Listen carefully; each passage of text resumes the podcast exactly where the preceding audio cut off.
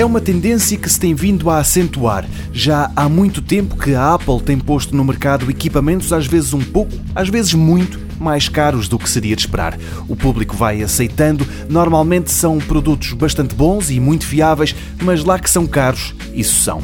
No entanto, essa paciência com a Apple pode ter chegado ao fim. Quem notou primeiro foi o site The Verge na segunda-feira, a marca da maçã trincada apresentou uma série de novidades, entre elas um ecrã de 32 polegadas 6K e com um montão de características interessantes.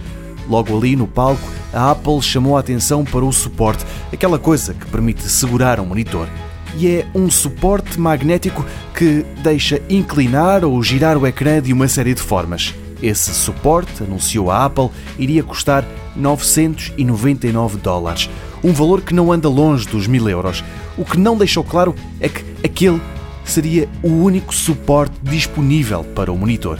E assim foi o The Verge o primeiro a notar que este ecrã, que é excepcional, é vendido com um cabo de corrente elétrica, outro para ligar ao computador e um paninho para o limpar. Mais nada. O ecrã custa perto de 5 mil euros, mas quem o comprar ou adquire também o suporte de ecrã mais caro do mundo, o Pro Stand, o tal que custa quase mil euros, ou então, como o sistema magnético é algo que a Apple registrou e só ela o pode fabricar, o dono deste espetacular monitor de 5 mil euros, para usar, pode ter de passar o dia a segurá-lo com as duas mãos.